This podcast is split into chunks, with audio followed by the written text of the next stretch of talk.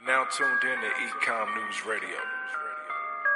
Yeah, yeah. You wanna talk money, talk money, huh? You wanna talk money, talk money, huh? Yeah. Habla dinero. Yeah. Move los ceros. We gon' show you how to move on eBay. We gon' show you how to move on Amazon. Yeah. Welcome to the journey though. Hey. Welcome to Ecom. Let's get to logistics. Talking Pacific. How do you market? You move with precision. ¿Qué tal? Muy buenos días, tardes, noches o cuando nos estéis escuchando. Saludos de quien les habla Samuel Rodríguez desde Ecom News Radio. Hoy vamos a hablar de logística. Más camas, más camas though. Yeah. Look, more decimals. Deliver on time when you want it. Alibaba, got it if you want it.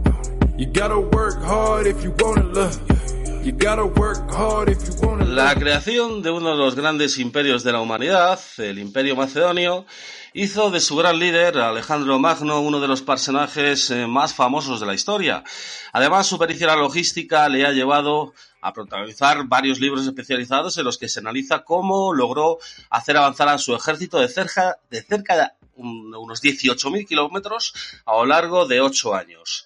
Para lograr una tropa más móvil, Alejandro eh, redujo también el tamaño y la cantidad de lo que había que transportar. Hizo que sus tropas portaran una mayor parte de los suministros, reduciendo así el número de animales necesarios, además de limitar la, la presencia de subordinados, aunque fue más laxo que su padre, Filipo, que sí que permitía la presencia de las esposas. Eh, el menor número de carruajes redujo a su vez las necesidades de madera para repararlos. Otra característica de la logística de Alejandro fue su uso del mar, eh, mientras que los caballos podían transportar unos 90 kilos de peso más o menos, a la par que consumían unos 10 kilos de comida al día, los barcos mercantes de la época podían transportar en torno a unas 400 toneladas. Alejandro trazaba sus rutas de manera que sus barcos pudieran darles suministro de manera continuada.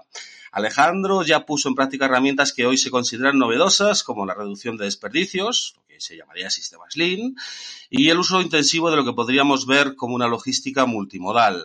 También es famoso su estudio previo de los combates, el uso del terreno en su favor o la capacidad para hacer aliados en los terrenos conquistados, buscando beneficios comunes y alianzas estratégicas. Bien, repasando la vida de, Alejandro Magno, uno de los grandes eh, estrategas eh, militares de toda la historia y uno de los personajes más populares, la logística sí que tiene glamour, ¿verdad? Y hoy vamos a hablar de logística, pero no sin antes eh, dejar esa frase o narrar esa frase que Alejandro dejaba para la posteridad sobre la logística. Y era, y yo creo que nuestro invitado la conoce, mis logísticos son un grupo sin sentido del humor. Saben que si mi campaña falla, ellos serán los primeros a los que mate. Llegó a decir a el bueno de, Alejandro Magno. Eh, y hoy vamos a presentar, como bien hemos dicho, vamos a hablar de logística durante este podcast y vamos a presentar a una de las personas que no necesita mucha presentación porque todo el mundo yo creo que lo conoce. Eh, él es Luis Docel, es el General Manager de GLS, una de las grandes, eh, de las grandes carriers, de los eh, grandes eh, eh, players de, del comercio electrónico de última milla en, en, España, en Europa también, por supuestísimo. Y como digo, Luis Doncel, General Manager de GLS en España. Muy buenos días, tardes o noches cuando nos estén escuchando.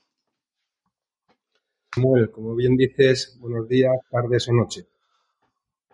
Y bueno, pues ya pasamos del lema de, de, Alejandro Magno. Si me sale Alejandro San, en algún momento de la, entrevista lánzame un capón virtual porque seguramente se, se me vaya. Eh, pasamos del lema de Alejandro Magno al tuyo, ¿no? ¿En qué más te puedo ayudar? Bueno, sí, es una frase eh, de hace ya unos años eh, que me dio la idea de crear un blog personal, el cual te tengo que decir que últimamente eh, no dedico mucho tiempo, como puedes entender eh, con la situación que estamos viviendo, las ocupaciones son otras, pero sí es una frase que describe eh, lo que nuestra familia GLS y, en mi vida profesional siempre he tratado de transmitir. como líderes estamos para ayudar, como líderes estamos para entender el ecosistema del que estamos rodeados y yo creo que esa preocupación por las personas eh, al final se convierte en una preocupación bidireccional. Y yo creo que, en definitiva, eh, cuidarnos todos eh, nos ayuda a que más, más allá de una compañía seamos una, una familia. Mm. Sí, yo siempre digo, Luis, que en el sector digital, haciendo una comparación con el mundo canino, eh, ellos tienen más o menos la equivalencia de un año a siete, en el mundo digital es uno a cinco. Mm, para el mundo de la logística, ¿cuál sería esa comparación? ¿Un año cuántos real, reales años podrían llegar a ser? Pues fíjate, no, no, te diría, no te sabría decir con exactitud. Yo empecé en este sector pues hace ya 37 años y como puedes entender las cosas han cambiado mucho. Entonces esta misma pregunta hace 37 años tendría una respuesta, hoy seguramente sería otra, pero sinceramente con la situación que estamos viviendo, con la crisis eh, sanitaria eh, y vamos a ver la crisis económica, eh, la dimensión que tiene, yo creo que esa incertidumbre que estamos viviendo hace, hace, hace muy difícil responder tu pregunta. Sin duda. Sin duda, además que en los últimos, en los últimos meses más eh, lo, lo, sé porque eh, lo conozco de cerca, los últimos meses más, más todavía, ¿no? Uh -huh. eh, por repasar tu currículum, sí que, eh, y de esos 37 años que llevas en el mundo de la logística, empezaste pues ayudando, ¿no? A repartir a, a tu padre, eh, fundador en Transportes Cualladó. después esta empresa es adquirida por UPS y aquí es eh, donde estás casi 14 años de, de tu vida desarrollando diferentes puestos, eh, destacando, tanto es así que eres uno de los directivos que la compañía eh, envía a Estados Unidos a hacer una especie de, de máster, ¿no? Eh, que aprovechas fenomenalmente bien eh, y luego, bueno, pues vas evolucionando. Uh, eres director general en SEA, que es una empresa especializada en la subcontratación de servicios logísticos. Uh, luego en CLS, socio director en CLS CSL Soluciones Logísticas. De ahí das el salto, en, hablamos ya en 2010, a director general de ASM en BIPAC. Uh, después consejero delegado en ASM Transporte Urgente y ahora general manager de GLS que precisamente compra ASM, ¿no? No sé si me he dejado algún punto de la carrera, pero vamos, dilatada y seguramente tienes para contar muchísimas anécdotas. Bueno, pues eh, yo creo que no te dejas nada y la verdad es que es una, una carrera eh, muy sencilla de explicar. Eh, como bien dices, eh, mi padre me introduce en el sector. Cuando cumplo el servicio eh, militar me incorporo a, a Cuayadó y a partir de ahí, unos años después, eh, UPS adquiere Cuayadó. Y como anécdota te diría que un día recibí una visita, estaba como el responsable encargado de la delegación de hospitales de Llobregat y recibimos la primera visita de los compañeros que venían de Estados Unidos. Y allí vieron un sistema de trabajo pues que les eh, generó mucha curiosidad, les llamó mucho la atención porque como por aquellos años no teníamos recursos, pues eh, había con la colaboración de los conductores y mozos, habíamos preparado un sistema eh, muy humilde con palets, haciendo una, poniendo una placa metálica por encima de los palets y una especie de tobogán eh, que finalizaba en unos palets eh, de los cuales los conductores recogían los paquetes y teníamos jaulas a ambos lados. Entonces ellos me preguntaban que cómo se había ideado esa solución, eh, les explicamos los beneficios que teníamos desde el punto de vista de productividad. Eh, incluso era curioso porque para que los, los paquetes se deslizaran por esa rampa metálica echábamos, teníamos nuestros trucos, un poquito de harina, a veces echábamos algún tipo de spray para que los paquetes circulasen rápido. Les llamó la atención y al cabo de un par de semanas me llamaron a una reunión en, en la central, en la calle Pujadas de Barcelona, eh, para ver si estaba dispuesto a hacer carrera dentro de UPS. Eh, obviamente consulté con, con, mi mujer, decidimos iniciar la aventura y a partir de ahí pues eh, nos marchamos, bueno, me marché yo concretamente a Madrid. Estuve nueve meses viviendo en Madrid haciendo un curso de ingeniería industrial y a partir de ahí pues me asignaron en diferentes proyectos para coger experiencia en diferentes países, eh, como bien dices, el eh, Leadership Academy en, Atlanta y fíjate que todo empezó por, unos palets con, con una eh, superficie metálica para deslizar los paquetes. Curioso. Pero sí, estoy muy agradecido a ellos porque sin duda sin la formación que ellos me dieron, pues todo lo que vino después no hubiera sido posible. Qué bueno, qué bueno lo de la harina. No, no, fíjate, es muy complicado llegar a caer en ello, pero bueno, al igual que un buen pan necesita harina para deslizarse y poder llegar a hacerse, y tú que sabes bastante de cocina, me han, me han soplado y que de hecho uno de tus platos estrella es eh, gambas al cava. Pues sí, sí, veo que sabes más de mí que yo mismo. Eh, sí, es curioso porque cuando empezamos el restructuring de ASM, eh, a través de CSL, la consultora que creé con unos compañeros eh, de profesión, em, tomamos la decisión eh, de alquilar un piso en el cual convivíamos los, el equipo directivo nuevo que había creado, donde había gente que residía en Sevilla, Barcelona, Madrid, Valencia, Bilbao. Y bueno, por un lado, económicamente la situación no era muy buena en aquel momento, por lo tanto el piso también nos ayudaba a reducir gastos cuando estábamos desplazados. Y empezamos, pues bueno, eh, a comprar comida al supermercado, a cocinar. Y un día, pues bueno, eh, decidí hacer unas gambas al cava, que te tengo que reconocer entre tú y yo, ahora que no nos escucha nadie, es un plato estrella de la madre de mi mujer. Y no se me da mal, además de que me gusta, es verdad. Y a partir de ahí las gambas al cava un poquito picantes se empezaron a hacer famosas. Eh, de hecho, eh, algún que otro cliente, eh, cuando venía a visitar las operaciones del cruce, previamente cenaba con nosotros y le cocinaba las gambas al cava. Y algún compañero, posteriormente de GLS, después de la adquisición, algunos compañeros alemanes también las han probado. Y la verdad es que, bueno, seguimos ahí haciéndolo. ahora en vez del pisito tenemos un, una especie de chalet con siete habitaciones para el equipo directivo. Precisamente seguimos manteniendo eh, esa experiencia extraña que a la gente le sorprendía pero le acabó gustando. Seguimos haciendo con menos frecuencia, es verdad, las gambas al cava y seguimos visitando las operaciones del cruce, eh, que es algo que nos gusta hacer muy a menudo.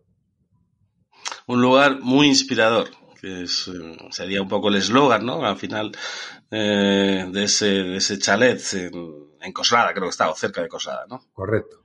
Sí, eh, la, verdad es que, bueno, pues como seguro que puedes imaginar, pues cuando sales de la oficina, vas allí con los compañeros, pues de, de una manera u otra sigues trabajando, ¿no? Recuerdo en el primer pisito, que era un poquito más humilde, eh, cuando estábamos cenando teníamos la pantalla del ordenador conectada al sistema para ver cuántos paquetes iban subiendo. Y, por aquel entonces, te hablo de pues, 30.000 paquetes diarios, cuando pasábamos a 30.000 lo celebrábamos. Y sí, ahí tenemos una historia humilde, eh, bonita y desde luego que no queremos olvidar ninguno de los que hemos participado de ello. Qué bueno, qué bonito. Eh, yo no sé si había, también llegaban pedidos de, comercio electrónico a esa, casa y si mirabais, a este quién lo trae, ahora, este, o esto lo va a traer, a ver si se va de la hora, o esto, estaba prohibido que llegase ahí algún paquete o pedido. No, fíjate, eh, nosotros ya en aquel momento en el restructuring, una de las apuestas fue el e-commerce, que por aquellos años, como tú bien sabes, prácticamente nadie quería entregar eh, a domicilio en particular. Eh, se apostaba más por el B2B. Nosotros ya en aquel momento apostamos por el, por el B2C, eh, concretamente con algunos clientes objetivos que todavía nos siguen acompañando hoy. Y es verdad, es verdad que tuvimos que, tuve en primera persona que viajar mucho eh, para, para darle a entender nuestra estrategia a todos los empresarios, porque les sorprendía esa apuesta por el B2C tan prematura pero eh, con el paso del tiempo, bueno, parece que, el tiempo nos ha dado la razón, que la estrategia fue la correcta y ahora que tenemos este boom que está ahí a la vuelta de la esquina, pues nos pilla con unos años de preparación y con unos niveles de exigencia muy altos. ¿Cómo ha sido para vosotros estos últimos meses? Eh? Eh, yo lo, en el borrador de preguntas de temas que quería tocar te había pasado algo así como entregas en la tercera fase, ¿no? Cuando estábamos en, en estas fases. Eh, ¿cómo, ¿Cómo han sido estos meses? duros, de muchísimo trabajo, pero también con esa incertidumbre, ¿no? De, y también cuidando de, de, de los trabajadores, esas... Mmm, también esas reglas, ¿no? Eh, de, distancia de seguridad, etcétera, para entregar. ¿Cómo han sido todos esos momentos? Pues mira, eh, Samuel, ha sido muy duro, seguro que como para todo el mundo, muy, muy duro. Pero te tengo que decir que yo me siento muy orgulloso de, esta familia, GLS, porque en ningún momento eh, me he sentido solo. a la hora de tomar ninguna decisión. Porque es verdad que la distancia social o la distancia física nos llevó a la proximidad digital. Nosotros ya llevábamos un tiempo haciendo eh, videoconferencias eh, a través de la plataforma Zoom con todos nuestros empresarios y el domingo, después de decretarse el estado de alarma, pues eh, la videoconferencia de las seis de la tarde teníamos a más de 500 personas conectadas eh, esas videoconferencias se hacían a diario, donde les explicábamos cualquier cambio de normativa, cualquier publicación en el boletín oficial del Estado, las medidas preventivas, eh, la adquisición de, equipos de protección individual, los stocks que teníamos. Tenemos una plataforma muy moderna eh, de formación e información en la cual hemos ido publicando todos los procedimientos. Y la verdad es que ocurrió todo muy rápido, muy, muy rápido y casi te diría que en, de 24 a 48, a 48 horas nos vimos con más de 250 personas también teletrabajando. Por lo tanto, ahí tomamos la decisión de, además de hacer las videoconferencias con todos los empresarios cada día al mediodía y los fines de semana o bien sábados o domingos por la tarde, empezamos a hacerla con todos los empleados que teletrabajaban a las 11 de la mañana, pues para mantenerles informados. Y bien es cierto que, esa proximidad digital nos, nos ayudó muchísimo, eh, a mí personalmente, a no sentirme solo. En un momento que las dos primeras semanas el volumen cae una, una barbaridad, y no te voy a engañar, tuvimos que evaluar qué medidas de ajuste podíamos tomar. Gracias a Dios, y repito, gracias a Dios y al equipo directivo, no tuvimos que hacer uso de ningún ERTE, de ningún ERE, de ninguna medida social. Eh, fuimos capaces a la tercera semana, a medida que el volumen empezó a, incrementarse, de, mantener todos los puestos de trabajo y además eh, generar contrataciones para atender la demanda. Y la verdad es que también, eh, ahora que nadie nos escucha, te tengo que decir que nos sentimos muy orgullosos de haber podido salir de esta situación o a lo mejor no salir porque todavía estamos en ella, pero muy orgullosos de, haber creado empleo, eh, de no haber tomado ninguna medida que perjudicara a ninguno de nuestros empleados. Y la verdad es que yo, desde aquí, si alguno de ellos, empleados, compañeros, colaboradores, proveedores, me está escuchando, gracias infinitas y de corazón porque dentro de la, la dificultad me lo han puesto muy fácil. Sin duda que te, estarán escuchando y te pedirán gambas al cava o cualquier otra, otra receta, eso sin duda. De, hecho, nosotros teníamos un proyecto el año pasado que no llegó a arrancar con, José Carlos Cortizo, con Pablo Renaud, que también son muy, muy cocinillas y, a ver si lo retomamos y, me gustaría invitarte, que sería pues como eh, chef, master chef de e-commerce o algo así, de, sacar esa otra faceta nuestra y ponernos a, cocinar para sacar también lo mejor de nosotros. Así que si algún día retomamos ese, ese proyecto, te, te, lo haré saber, ¿no? Pero siguiendo, siguiendo con el hilo de la entrevista, eh, ¿qué aspectos eh, positivos y negativos de esta crisis eh, evaluarías, no? Hemos visto que la logística es esencial, hemos salido a aplaudir a los sanitarios, a los trabajadores cajeros de, de Carrefour, de, estos centros de distribución de alimentación que nos han tenido pues los frigoríficos llenos, pero también muchas otras profesiones. Y yo creo que también se está reconociendo más ahora que el, que, meses antes de que pasara todo esto, también la labor de, de, esas personas que nos traen todo a casa, ¿no? Porque el comercio electrónico al inicio de la crisis fue un mega boom. Luego se corrigió un poco de, en función de los tipos de sectores, pero sí que es cierto que esa esencialidad de la logística también hay que, había que salir al balcón a aplaudirla. Pues sí, eh, estoy completamente de acuerdo contigo. De hecho, Samuel, hace unos días eh, ADECO publicó un informe eh, llamado Redefiniendo la nueva era del trabajo, donde por primera vez el sector de la logística y el transporte aparece como el cuarto más valorado por el público en general con un 66%, por detrás del sanitario, obviamente, con un 79%, la limpieza un 73%, retail 68% y luego, por primera vez, insisto, en nuestro sector, la logística del transporte, eh, como el cuarto más valorado con un 66%. Yo te diría, eh, y creo que estás en lo cierto, de que también es cierto, fíjate, nosotros hacemos un seguimiento eh, diario de todas las conversaciones que se producen en Internet relativas al servicio que ofrecemos a los clientes. Y es cierto que, obviamente, el número de conversaciones han incrementado durante estos días, pero también es cierto de que se ha incrementado o hemos visto algo que, que, que, no acostumbrábamos a ver. Y era eh, mensajes de ánimo a través de las redes sociales, mensaje de agradecimiento a nuestros mensajeros y mensajeras y esto, sinceramente, Samuel, yo no lo había visto nunca.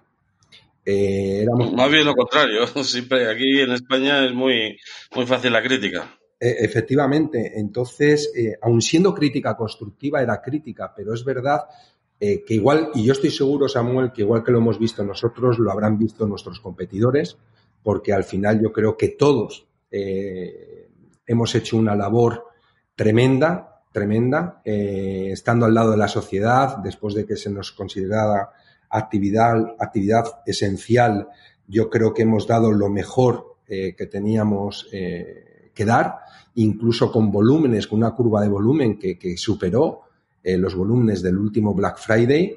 la gente yo creo que no ha ahorrado ningún esfuerzo y yo te diría que desde el punto de vista negativo, Em, es verdad, obviamente, que con todos los procedimientos em, de prevención eh, hemos perdido algo de capacidad productiva. La distancia social hace que las operaciones, los flujos de paquetes por hora hayan caído en nuestras operaciones. Es verdad que hemos tenido que hacer inversiones importantes para intentar recuperar esa productividad, pero que no es posible porque la distancia social hay que respetarla y hay que cumplirla. Y es verdad también, bueno, pues que hemos tenido que poner servicios médicos en los hubs principales para que cualquier compañero o compañera que se sintiera mal eh, tuviera una primera atención.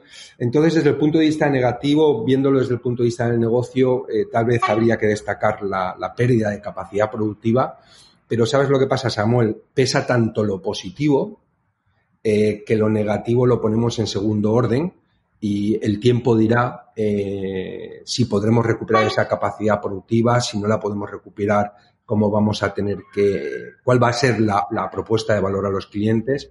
Pero insisto, eh, pesa más lo positivo, el reconocimiento de la sociedad, los agradecimientos, la labor de nuestros mensajeros y mensajeras que en ningún momento han dudado en dar el do de pecho. Por lo tanto, yo te diría que a pesar de la situación que estamos viviendo, nuestro sector eh, empieza a tener cierto reconocimiento.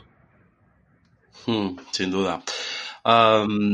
desde vuestro punto de vista, que sin duda pues es, eh, es, un balcón al que asomarse y ver unos datos maravillosos que ya nos gustaría a todos tener, en el mundo del periodismo en concreto, ¿cómo, mm, ¿Cómo has visto esa, evolución del consumo dentro de la fase COVID? ¿no? O sea, ¿cómo, qué sectores eran los que al inicio de la curva tenían un poco más de demanda? ¿Cómo, cómo ha sido toda esa curva?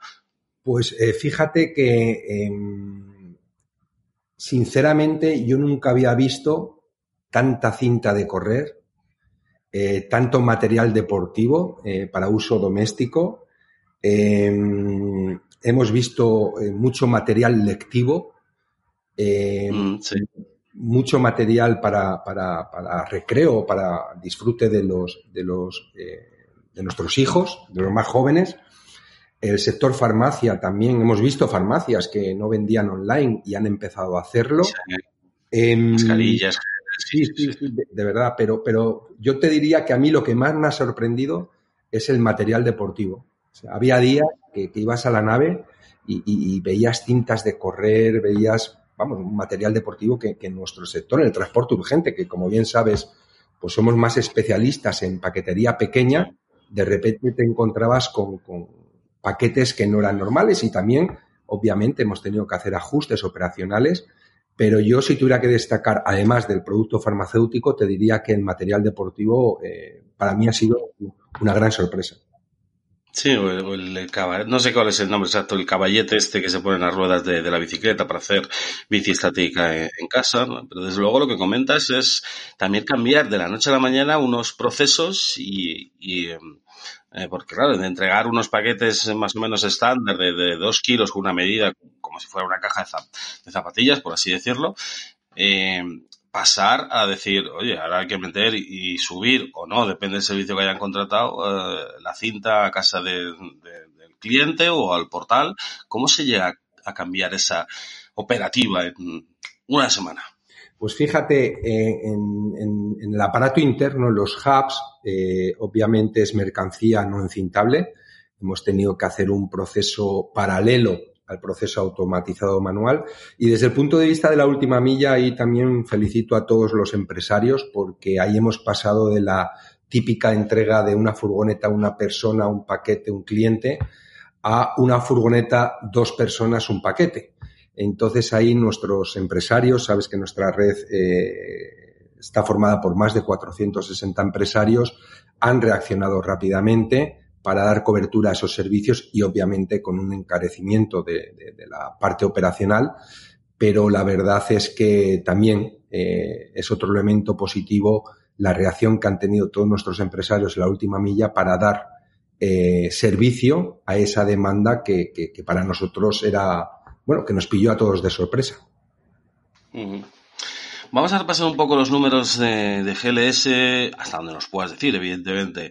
Eh, ¿Cómo terminasteis eh, a nivel de volumen o de facturación para el comercio electrónico en 2019? No sé si hay datos más bien a nivel grupo en Europa, no sé si nos puedes compartir algunos en España y poner ese contrapunto con el primer semestre del año.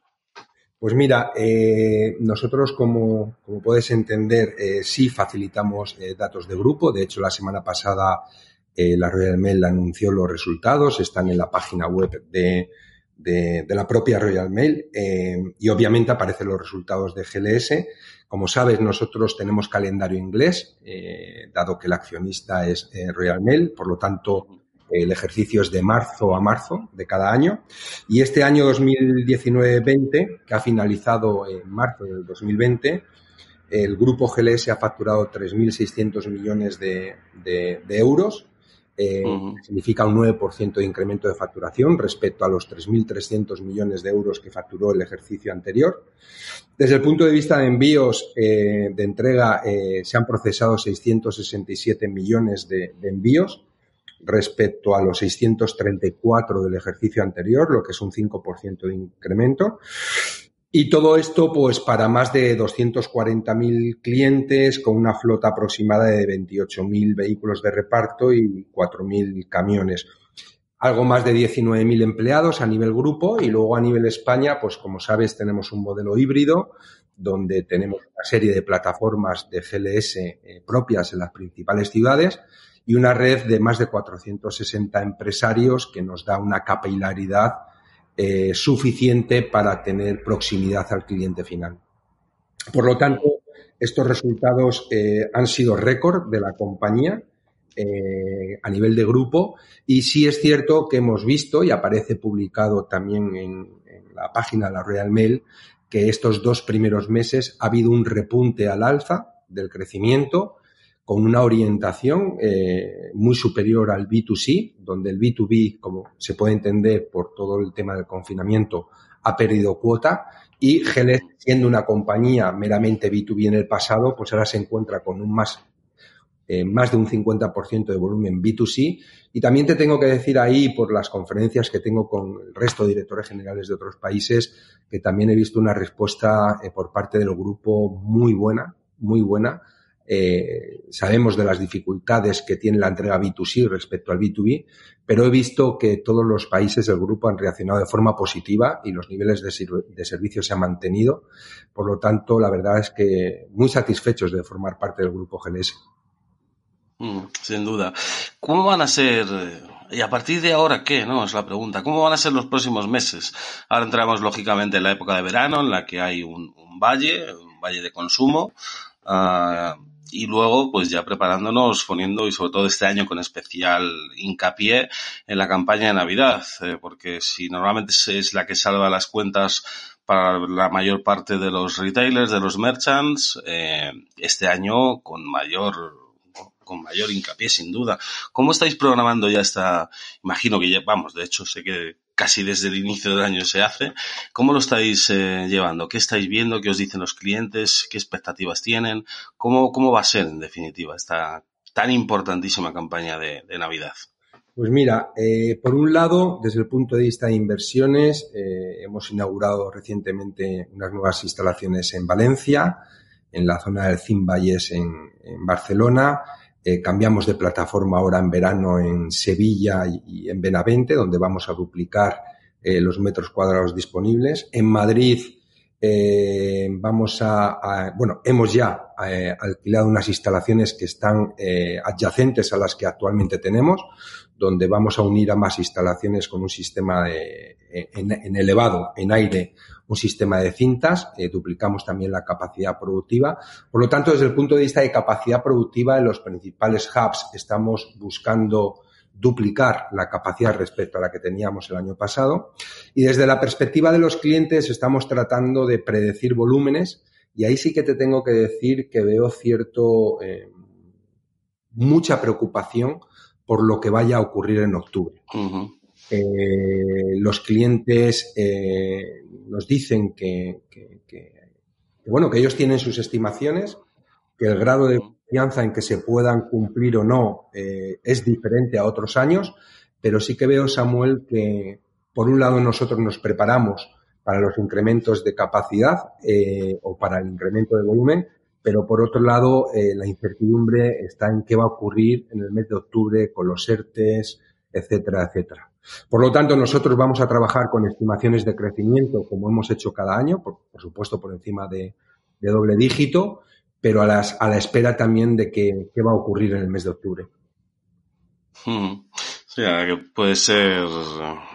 Yo, yo, yo igual, nosotros, desde nuestro humilde punto de vista, también manejamos unas expectativas para nuestro segundo semestre a nivel de eventos. Desde luego que hemos puesto luz verde para todos para, como, para celebrarlos de forma física, como si no vaya a suceder nada, porque de hecho mi apuesta es que si sucede algo, vamos a pasarlo muy mal, porque parar, bueno, no creo que se pare otra vez el país, se cierre como se ha cerrado durante el estado de alarma, porque sería una daga mortal, pero sí a lo mejor como estamos viendo, ¿no? Con esos brotes, controlar determinadas zonas, etcétera, eso es lo peor que creo que puede llegar a pasar. Y luego el verano, la lectura que hagamos del verano nos dirá, ¿no? Porque es evidente que nos vamos a juntar, porque sí, porque vamos a salir a la playa unos, otros a las piscinas, etcétera, etcétera, y si es eh, juntarnos, no pasa nada, pues oye, esa será la lectura positiva, pero luego lo que es cierto, lo que dices el capítulo de los ERTES en octubre, a ver quién metido en un, en un ERTE, que luego salga y diga, pues oye,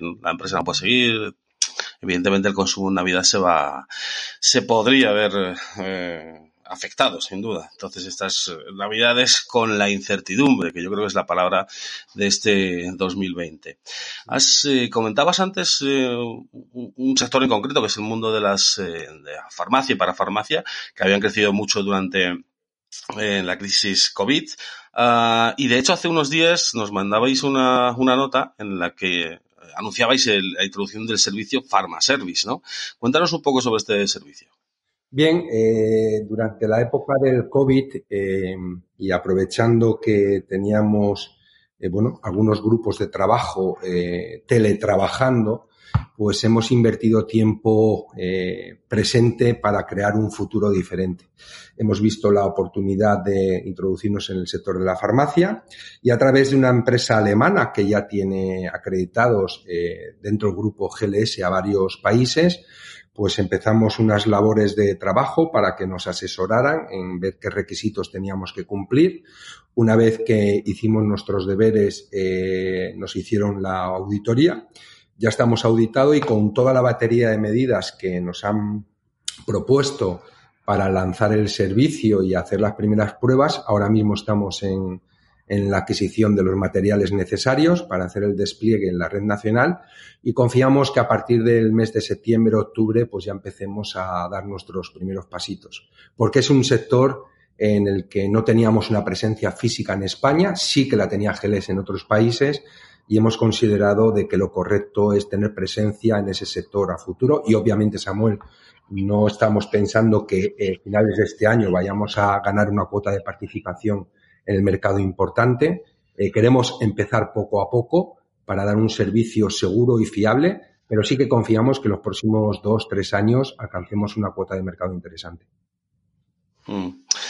Em, luego también una de las curiosidades que me ha despertado esta, eh, este confinamiento o esta nuevas, nueva normalidad después del confinamiento es cómo ha podido cambiar el mapa de la preferencia de entrega de los usuarios. ¿no? Hablamos aquí de las eh, taquillas automáticas, eh, hablamos de, de, de, parcel shops, que es el nombre comercial para los puntos de conveniencia. Em, ¿Ha cambiado de alguna manera la preferencia de, del usuario de cómo recibir el paquete? Porque era abrumadoramente en España somos pro tráemelo a casa, eh, pero en Europa ocurre, ocurre de forma distinta, ¿no? No es tan hegemónico ese tipo de entrega y funciona más ese otro tipo de entregas en taquillas, en, en puntos de conveniencia. No sé si ha cambiado un poco esto. ¿Hay una tendencia de cambio?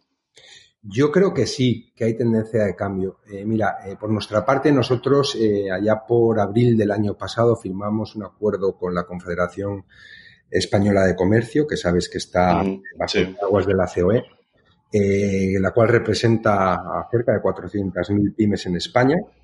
Y eh, a través de este acuerdo lo que queremos hacer es una expansión importante de los parcel shops. De hecho, desde que firmamos el acuerdo con la Confederación Española de Comercio ya hemos abierto más de 1.500 parcel shops y obviamente durante el COVID esto no ha podido, no ha podido ser posible. Eh, hemos reactivado la, el programa eh, confiamos eh, antes de final de este año alcanzar los 3.000 parcel shops y antes de finales del año que viene los 10.000. Pero contestando tu pregunta, eh, fíjate, eh, yo tengo un excompañero de UPS que, bueno, ha, estado trabajando mucho tiempo en China y ha vivido el incremento de volumen del e-commerce antes que nosotros. Y mantengo cierto contacto con él y hace unos días hablaba y me decía, oh, es que Luis, piensa que en China ahora mismo hay más de 330.000 estaciones de, de, de, de, lockers, de taquillas. 330.000. Más, más de 330.000 con más de 33 millones de casilleros. Y él me decía, es que con el boom que ha tenido el e-commerce en China, que, que, que, bueno, que le ha pasado a Estados Unidos por la izquierda y por la derecha, si no fuera por las estaciones de, los, eh, de las taquillas, sería imposible. imposible. Sería imposible. Entonces él me decía que en España tenía que llegar, o bien de una forma colaborativa. Sabes que en España hay startups y hay proyectos muy interesantes. Nosotros ya tenemos más de 200 taquillas eh, a nivel nacional. Nosotros no buscamos la, la exclusividad en la red de parcel shops, no buscamos exclusividad en, en los lockers porque creemos en la economía colaborativa, pero eh, nosotros aprovechando, eh, bueno, eh, con la situación del COVID tuvimos que acelerar algunos proyectos de digitalización de la compañía, pusimos en marcha el Flash Delivery Service, que no es más ni menos que lanzamos un correo electrónico al cliente en el momento de emitir el envío y el cliente elige la, la opción de entrega que le parezca más cómoda. Llevamos ya eh, tres meses aproximadamente con esta opción y a través de las respuestas que nos van dando los clientes sí que estamos observando que aproximadamente el 54% de las respuestas que nos dan los clientes, los clientes, perdón, están eligiendo banda horaria. Pero es que el otro 46%, eh, Samuel, nos están diciendo, eh, déjalo en la agencia que yo voy a recogerlo nos están dando una dirección alternativa de entrega.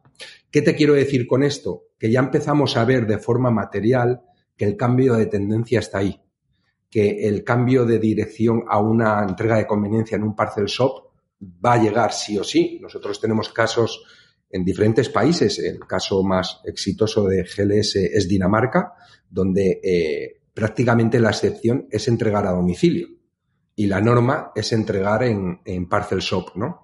Entonces nosotros vamos a apostar, es un proyecto, eh, es el proyecto estratégico eh, de la compañía en Iberia, tanto en España y como Portugal por excelencia, los Parcel Shops, y eh, vamos a buscar colaboraciones en, las taquillas porque estamos convencidos de que ya vemos de forma material cambio de tendencia, pero el futuro in, ineludiblemente pasa por ahí.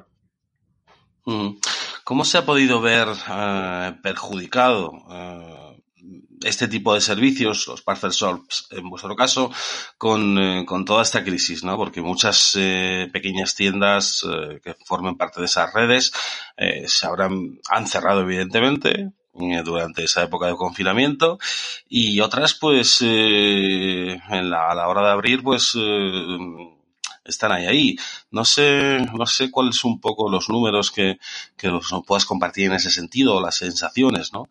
Eh, pero sí que es cierto que uno de los grandes eh, problemas que tiene esto es la, rotación ¿no? de los negocios. ¿no?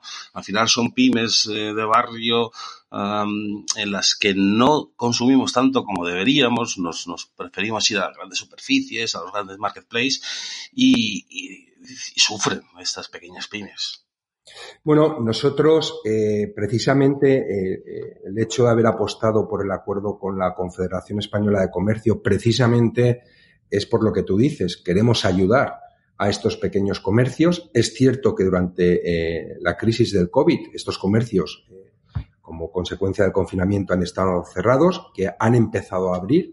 Es verdad que los volúmenes eh, todavía no se han activado en la medida que los teníamos anteriores a la campaña del, del COVID, pero yo creo que la propuesta que nosotros hacemos a estos parcel shops, no solo de que el cliente vaya a recoger su pedido, sino de que el cliente pueda emitir envíos desde el parcel shop, confiamos en que, primero, con el canal de la Confederación Española de Comercio, estamos más cerca de esas pymes, tenemos un contacto más directo y seguro, y segundo, la propuesta que hacemos no solo de que el cliente vaya a retirar sus compras, sino que pueda hacer sus devoluciones, pero también emitir sus envíos dentro del segmento del C2C. Entonces yo creo que ahora es precipitado aventurarnos a hablar de números porque todavía la actividad eh, está empezando a ponerse en marcha. Luego sabes que tenemos el periodo vacacional, que habrá algunos de estos establecimientos que cerrará. Entonces yo te diría que, para finales de años cuando vamos a ver realmente esa reapertura de estos comercios a dónde nos lleva. Sin duda. Um, vamos a una de mis preguntas favoritas, más bien a nivel de estrategia, y es, eh, bueno, al final eh, hemos visto cómo el sector postal, eh, los grandes operadores postales nacionales, pues Correos, la Royal Mail, pues cómo han estado mm, redefiniendo su estrategia eh, durante los últimos años y viendo la evidente caída que han tenido pues, las cartas, eh, buzoneo, ese tipo de, de, entrega mm, de hace, es que nos estamos yendo solo hace 10 años atrás en el tiempo, pero es que ha cambiado radicalmente. Esto les ha empujado a redefinir un mapa en el que también han ido adquiriendo esas empresas o participando en empresas de, eh, carriers, en este caso de especialistas en, última milla, ¿no? Como es el caso, pues, eh, eh, en Francia es muy evidente, Portugal también eh, con la CTT, en España también ha habido un movimiento hacia Portugal, también otro hacia, creo que era Singapur, creo que era Singapur o un país eh, asiático, ¿no? Pero creo que es, no estoy errado con Singapur. Como al final yo veo esto un movimiento de ajedrez, una especie de tablero de ajedrez en el que van a quedar cinco seis, no deberían quedar muchos más y GLS cómo está posicionado ahí. ¿Tú cómo ves ese, ese tablero? Pues fíjate, yo creo que alguien de forma muy inteligente hace unos años, la Royal Mail, decidió comprar GLS. Eh, yo creo que el binomio eh, Royal Mail GLS, que ya viene de unos años de la adquisición, precisamente muestra la estrategia de Royal Mail, anticipando una situación que hoy ya es una realidad, porque como tú bien dices, eh, el volumen de envíos eh, postales ha decaído en todos los países a nivel global y eh, la parte de paquetería pues está creciendo. Entonces yo creo que ahí Royal Mail en su momento cuando decidió comprar GLS vio esa oportunidad. Hoy tiene un GLS que da cobertura en 41 países con una red muy competitiva desde el punto de vista de arrastre y muy competitiva con más de 19.000 vehículos a nivel capilar. Y hace dos años también eh, recordaréis, porque salió en prensa, GLS decidió expandirse en Estados Unidos. En Estados Unidos y en Canadá. Mm, sí. Entonces yo creo que a nivel estratégico los últimos hitos eh, por parte de la Royal Mail con la compra de GLS hace unos años, ahora eh, presencia en el norte de América, California, Canadá, define básicamente la estrategia de la propia Royal Mail. Entonces, los que llevamos un tiempo en este sector y conocemos el sector postal y conocemos el correo portugués, el correo español, yo creo que ahí hay dos correos que han ido por delante, eh, o tres, como es el correo alemán, el correo inglés y el correo francés. Yo creo que tienen un buen posicionamiento. Es verdad que parece que el correo español quiere empezar a dar sus primeros pasos, pero yo te diría que estos tres correos de los que te he hablado, por, por orden, para mí primero el inglés, alemán y francés, eh, juegan un papel determinante y tienen unos años de ventaja sobre lo que el resto de correos, como pueda ser el portugués o el español, quieren hacer. Mm, sin duda, va a ser, va a ser apasionante ese, ese, ese reto, ese futuro inminente. Eh, y hablando de futuro, ¿cómo, cómo, cómo te imaginas tú el futuro de las, de las entregas? Eh, ¿Hay quien apuesta más por uh, modelos híbridos en las que funcione tanto entrega en domicilio, entrega en oficina, que bueno, ahora las oficinas están desapareciendo. Uh, no sé qué porcentaje de caída habréis visto tras la vuelta a las oficinas. Eh, los lockers, eh, las taquillas inteligentes, se ha hablado mucho del tema de, de los drones, pero bueno, dejándolo aparte, ¿no? Son para lo que son. Eh, ¿Cómo ves ese futuro, no? Eh, ¿Va a cambiar mucho el mapa logístico? Eh, luego aquí incluso meteríamos cosas más allá, ¿no? La tecnología 3D, de impresión 3D. No sé si esto puede llegar a cambiar muchas cosas. ¿Cómo ves ese futuro, ¿no? Con, con todos estos combinación de, de, de, nombres, la impresión 3D, el 5G, la inteligencia artificial, mmm, las conducciones autónomas. Mira, eh, nosotros, eh, precisamente por lo que tú estás diciendo, porque se abren muchas oportunidades, ¿quién nos iba a decir, Samuel, hace seis meses que podríamos tener una entrega con contacto cero, que el cliente en su propio dispositivo móvil eh, podría firmarnos la entrega y que el POD suba a nuestro sistema. Si esta pregunta me lo hubieras hecho hace medio año, te diría, pues eh, me cuesta verlo. Pero tuvimos que reinventarnos en cuatro días y yo creo que ahora prácticamente todos estamos haciendo propuestas de entrega con contacto cero, eh, contactless sign, en fin, eh, soluciones que nadie eh, pensábamos en ella. Habiendo vivido esta experiencia, nosotros lo que estamos haciendo es, estamos montando una oficina de proyectos donde un muchacho que se incorporó con nosotros, José Carrasco, va a liderar esa oficina de proyectos, un chaval que, bueno, se incorporó directamente a la universidad, ha tenido diferentes puestos de responsabilidad eh, y hoy tiene un conocimiento del negocio muy avanzado y un conocimiento de las nuevas tecnologías también muy avanzado. Entonces, este muchacho eh, va a coordinar una oficina de proyectos donde va a tener diferentes verticales y uno de ellos va a ser innovación y desarrollo. Eh, vamos a reforzar el departamento de IT eh, con gente especializada en Big Data, porque hoy tenemos muchísima información sí. nos puede ayudar a predecir el futuro. Y eh, te emplazo a que, bueno, eh, dentro de medio año, un año, eh, te pueda dar información más concreta de las posibilidades reales. En el corto plazo, lo que sí veo es que la solución de los locker y los parcel shop es lo que tenemos más a mano porque como tú bien decías, hoy se habla mucho de los drones, pero son para lo que son. Y luego desde el punto de vista de colaborativo, pues sabes que están haciendo muchas startups, que son empresas de nicho, pero que al final no tienen concepto de red. Sabes que cuando nace una startup, eh, primero empieza en Madrid o en Barcelona o viceversa, luego se lanzan a Valencia. Mm. Pero concepto de red, como es GLS, donde estás conectando toda Iberia en 24 horas, pues ahí estamos cuatro o cinco players que eh, podemos dar eh, contenido a estas startups, podemos colaborar, pueden colaborar con nosotros y yo creo que el concepto de red unido a nuevas tecnologías y redes de, taquillas electrónicas más parcel shop es lo más inmediato que vamos a ver. Y luego, desde el punto de vista de tecnología, pues nosotros a través de esta oficina de proyectos vamos a invertir recursos, eh, vamos a invertir tiempo porque estamos convencidos de que va a haber cambios eh, y queremos aprovechar todas las oportunidades que se presenten. Y para ello vamos a confiar en la gente joven, chicos de 27, 30 años, que se van a convertir en nuestros verdaderos maestros. Fíjate cómo está cambiando el mundo a marchas forzadas, ¿no?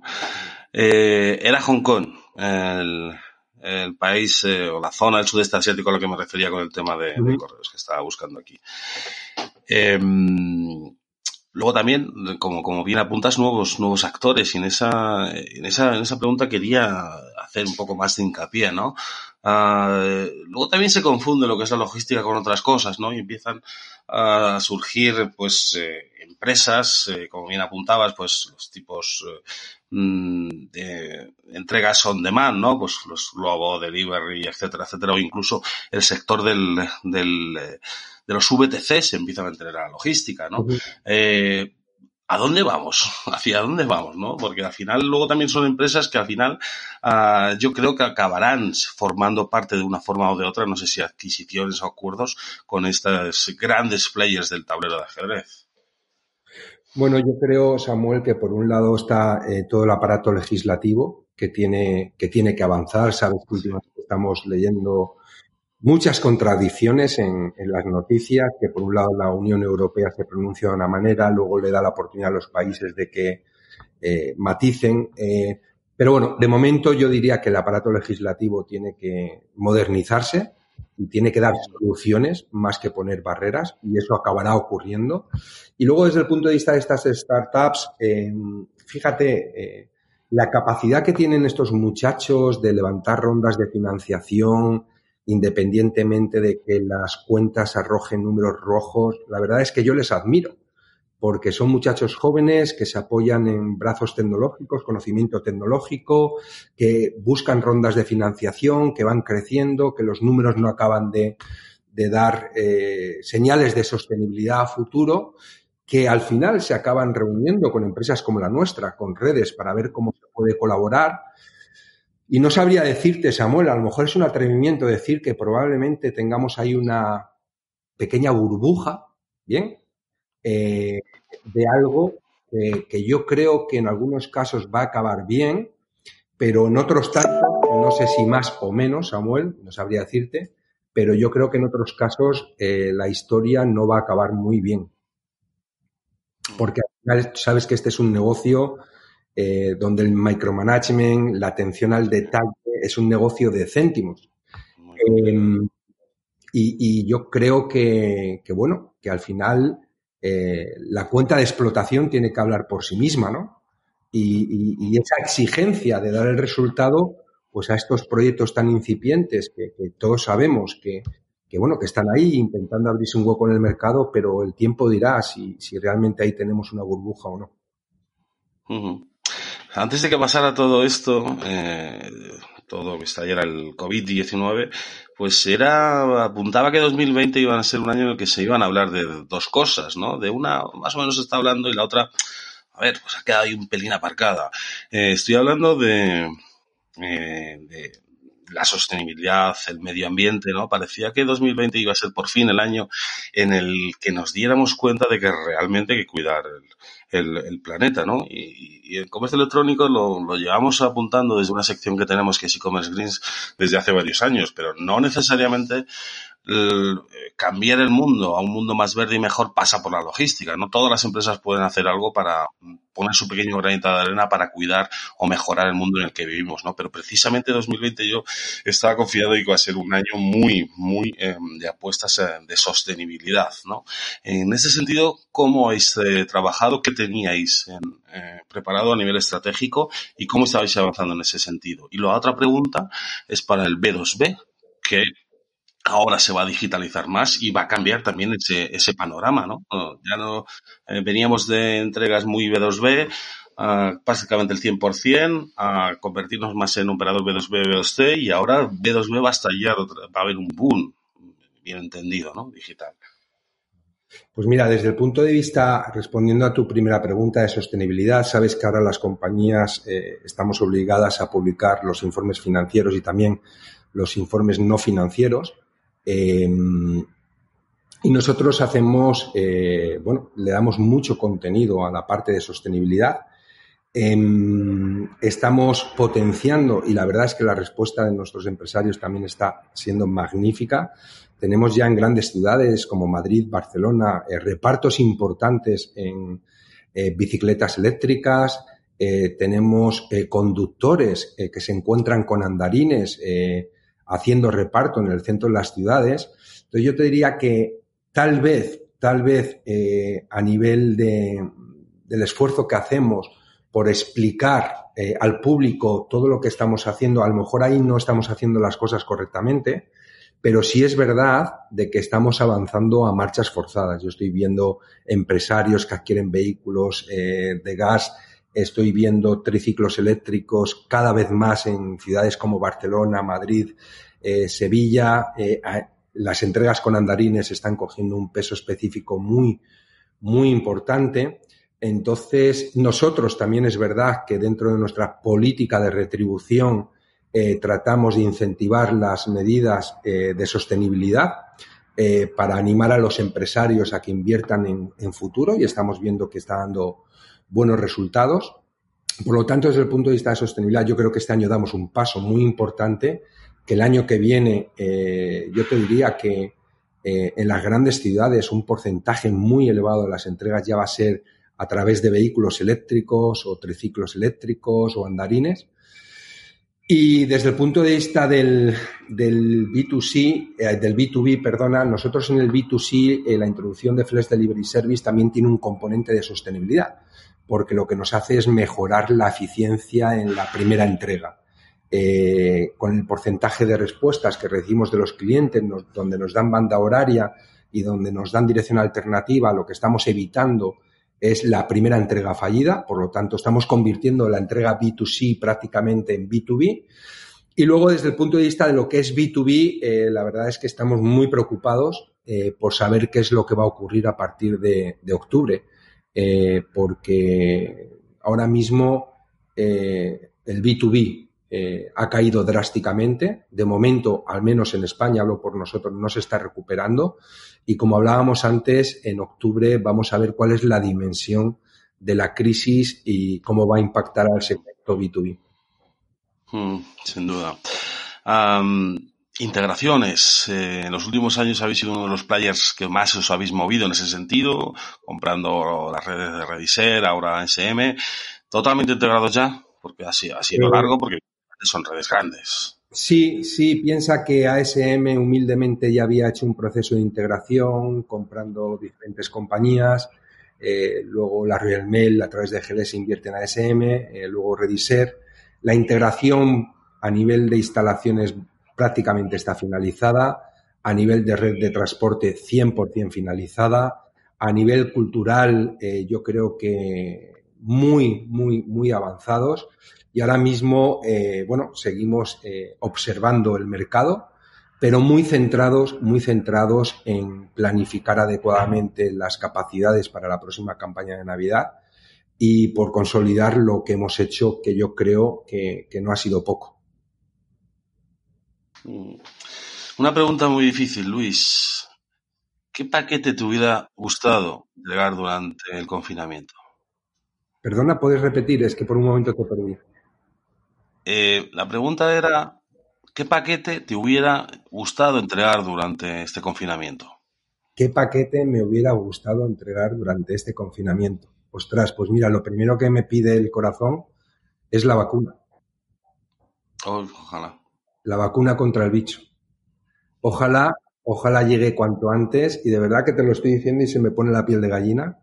Ojalá que llegue cuanto antes y ojalá que GLS pueda ser una solución para su distribución masiva. Uh -huh. Que no valga dos mil y pico euros, ¿no? Como, está, como en Estados Unidos. Bueno, eh, ¿sabes lo que pasa? Que entonces ya me llevas a un extremo que no te puedo responder. Pero si te tengo que responder qué paquete me hubiera gustado entregar o me gustaría entregar mañana, eh, sin lugar a dudas, Samuel, la vacuna. Sí, ojalá, ojalá lo veamos pronto, ojalá lo veamos pronto. Pues eh, Luis, eh, muchísimas gracias por esta hora en la que bueno nos has brindado vuestro conocimiento, vuestra visión sobre el sector del comercio electrónico, el sector de la, de la logística y, bueno también muchísimas otras lecturas. Eh, este fin de semana que toca, Padel, partido de Padel, sé que te gusta mucho y de hecho bueno, GLS es uno de los patrocinadores del World Padel Tour. ¿no? Sí, la verdad es que este fin de semana lo dedicaré a la familia. Eh, a cocinar, que como te decía antes me encanta. El, el pádel de momento, no te voy a engañar, está ahí aparcado y espero que lleguen momentos mejores.